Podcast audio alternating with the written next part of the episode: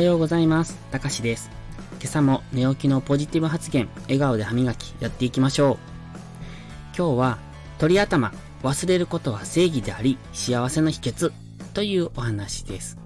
まず、鳥頭とは、物忘れの激しいこと、あるいは記憶力の弱いことの例え。散歩で忘れる鳥頭。鶏は散歩歩けば忘れるということわざです。これ、本当にできたら特技ですよね。人って嫌なことを引きずってしまう習性があります。私もそうです。嫌なことをくよくよ考えたりします。どうなるかわからない未来を意味なく不安に思ったりもします。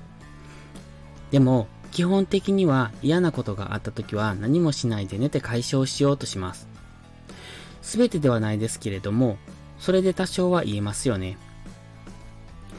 タイトルで言ったように、現実には鳥頭のように綺麗さっぱり忘れることはできないでしょう。でも嫌なことを考えないことはできます。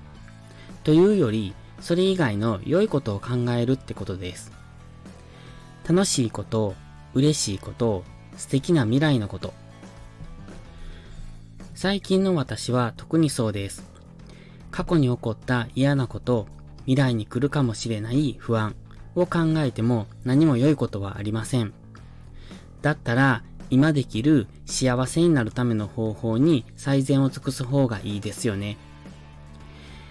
これは未来の幸せであろう自分になるための話です。それでは、良いことから始めよう。今日も元気よくいってらっしゃい。